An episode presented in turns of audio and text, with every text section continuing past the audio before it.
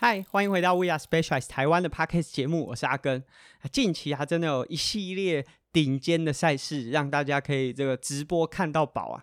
环法虽然才刚刚落幕，不过紧接而来的就是这个世界最顶尖的竞技赛场。相较于环法，很多的比赛结束时间可能都已经到了午夜。那接下来这一系列比赛啊，相较来说观看起来负担就小了许多。不过可能很多伙伴都要在上班时间才有办法偷偷的看，说不定就像现在大家在听 Podcast 是上班时间偷偷的听一样。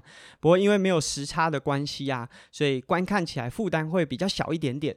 那假设在周末时间大家有空的话，或许可以边看着这个赛事的直播，然后边踩训练台。那首先是在看直播，在踩训练台的过程当中，可以感受自己好像跟着这些选手，哦，深入其境，好像自己在骑这个比赛一样。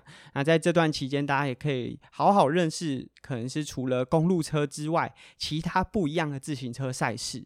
那相信大家在骑训练台的时候，很多时候都会用 Rift。那最近 Specialized 也推出了一个 Revolt Climbing Challenge。在这段期间呢，除了我们解锁了全新的 Asos 车款在 Rift 的世界当中啊，我们也推出了四个不同的爬坡路段挑战。那从七月二十一直到七月三十一，也就是说，从我们 Podcast 节目播出还有几天的时间呢，大家可以去。进行这一系列的挑战，你每完成一次的路线挑战，除了可以解锁在 Rift 上面的车衣，啊，我们 Specialized SL Air 的车衣之外，我们还可以获得一次 Revolt 轮组的抽奖。也就是说，你在每完成一次就可以获得一次抽奖的机会。那我们这个抽奖并不是要抽。Rift 里面的虚拟轮组哦，而是要真的抽一组实体的轮组，可以让你装到自己的爱车上面。那你每完成一次，就可以获得一次抽奖机会。也就是说，你骑的越多次。就可以获得越多次的抽奖机会。那这个活动呢，非常的密集，每天每两个小时就会有一次的路线挑战。那有 A、B、C、D 组，那这不是比赛，所以过去 A、B、C、D 组可能对大家来说就是不同的强度分级。但是在这一次的 Revol Climbing Challenge 当中呢，这 A、B、C、D 组代表的是四种不同的路线，包含大家很喜欢去挑战的这 Road to Sky，或者是说这个风突山的路线等等的。那四条路线其实都还蛮有。难度的，大家可以利用这段期间，一直到七月底去做几次的尝试。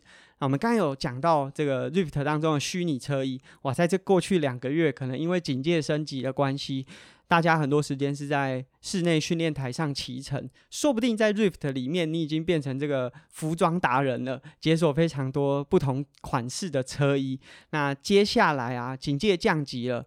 过去这两个月，可能大家最少用到的单车部品就是车衣了啊，因为你在骑训练台，可能车衣的需求就不是这么重要。但警戒降级，如果大家要开始准备外出骑乘的时候，车衣就变成一个很重要的部品。那今天我们就想和大家分享，这个警戒降级可以准备外出骑车，你可能需要注意哪些事情？那首先，这个跟技术无关，单纯是提醒大家，呃，在接下来降级的法规啊，都还是要求在户外还是要。戴着口罩，虽然我相信很多车友可能会骑到呃比较郊区，然后人烟稀少的地方，会觉得说啊口罩好像不是这么必要，毕竟根本没有跟人接触。但我们还是希望大家呢可以戴好口罩，毕竟这是法规相关的规范。我们也不希望大家在享受骑车的时候还要被罚款或者是有相关的处罚，这是比较不希望见到的事情。啊，如果大家呢选择往外出去骑车，你或许可以选一个比较通风透气的口罩啊，呃。呃，记得带一个备用的啊，也许进到了超商或者是在呃。会遇到人潮的地方，那骑完车之后可以换上一个干净然后具有防护力的口罩，啊，记得保持社交安全距离。那回归到户外开始做骑乘啊，其实有一些事情是需要进行准备的。我们在前面几集可能和大家分享一些室内训练台骑乘的注意事项。那在室内的时候，你可能要去针对自己的车辆变速器调整到你的直驱式训练台上的飞轮准确的变速。这也代表了，当你要开始去到外面骑车的时候，也要再检查一次自己的爱车。那首先是我觉得最重要的就是刹车，在过去这段期间，大家在室内训练台不太需要注意到自己的刹车。那无论你是使用传统的 C 夹还是油压碟刹，在出门前，首先是检查刹车的功能是不是正常。尤其是如果你是使用直驱式训练台，可能把后轮拆掉的过程当中，那有可能误触了油压的碟刹，刹车可能会有呃一些状况。所以在你出门前，最好检查一下自己的刹车。那再来就是变速了。刚刚我们有讲到说，直驱式训练台上面，大家的变速可能都是依照训练台上的那颗飞轮去做调整。那出门换上自己的轮组，这时候也要再做一次检查。其他包含你的龙头把手啊，甚至是胎压这些，在过去这段期间，大家可能比较忽略的一些部件。建议大家在踏出户外之前，都可以做一次完整的检查。那这个呢，可以帮助你在外出骑乘的时候，你的零件是没有问题的，让你在安全性上可以有第一层的保障。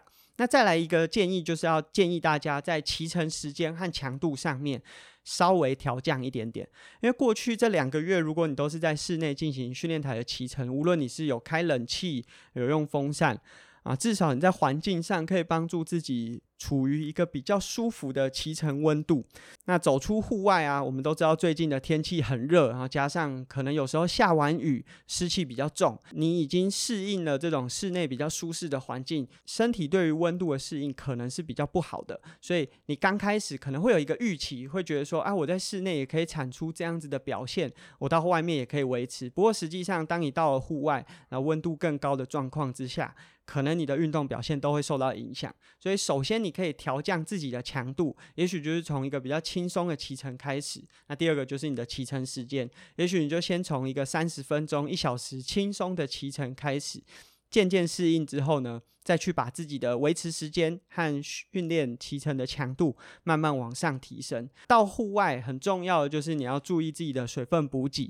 那我们非常建议呢，如果你每骑一个小时的骑乘就补充六百 CC 的水分。那有时候天气更热，可能需要更多，但最基本的一个小时可以补充六百 CC 呢，可以确保你在这样子比较高温的环境之下骑乘是比较没有问题的。那当然，这个关于热的这些事。适应或者是骑乘的一些技巧，我们其实，在 EP One 的时候呢，就有一系列的分享，和大家分享高温与运动表现之间的关系。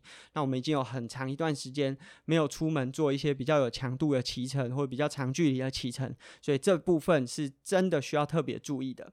那这是在事前准备啊，你可能准备自己的器材啊，自己训练的时间安排，还有水分的补给。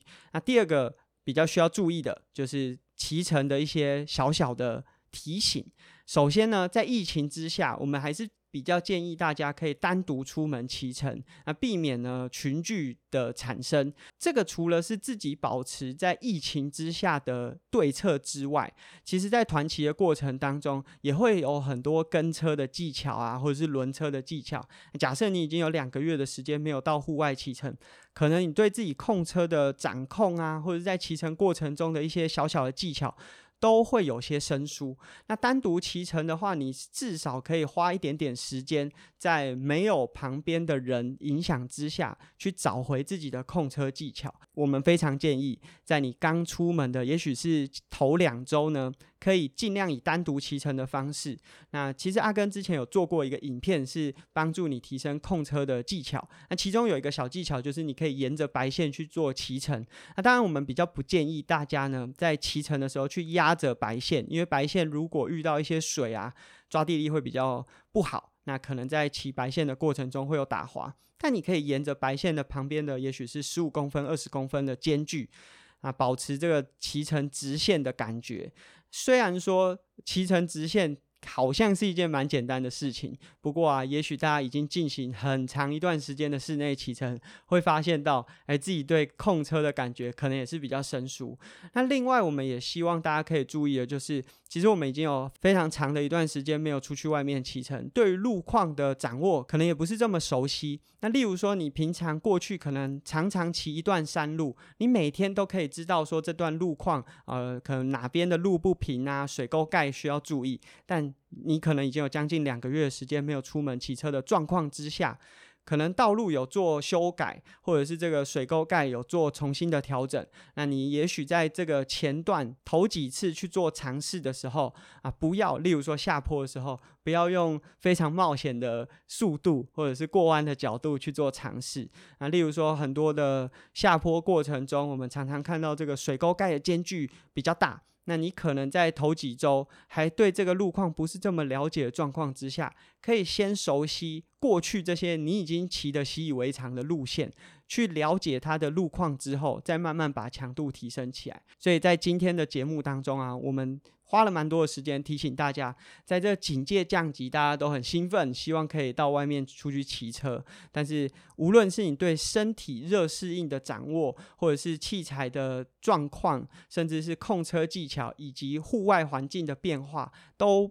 可能处在一个相对陌生的状况之下，可以花一点点时间呢，重新的去适应，不要急着马上就把强度拉起来。那除了让自己暴露在风险当中，可能也会让自己觉得说，哇，我自己的骑乘表现怎么跟过去差这么多，会有一个失落感。所以呢，前面的两周轻松一点。放松自己的心情，好好享受这个可以户外骑乘的乐趣。那在今天节目的最后，我们刚刚有讲到，在前面这两个月的期间，大家可能有一样部品是很少使用的，就是车衣。也许呢，在这个警戒降级之下，大家可以帮自己先找一件喜欢的车衣。那我们在下面的链接当中会附上了 Specialized 新款的春夏季车衣款式。那选一件透气凉爽的车衣，是对你户外骑乘有绝对的帮助。那这是我们今天 We Are Specialized 台湾 Podcast 节目的分享。也预祝大家如果有机会出去外面骑乘的时候，可以平安顺利。那也希望我们可以赶快回到这个。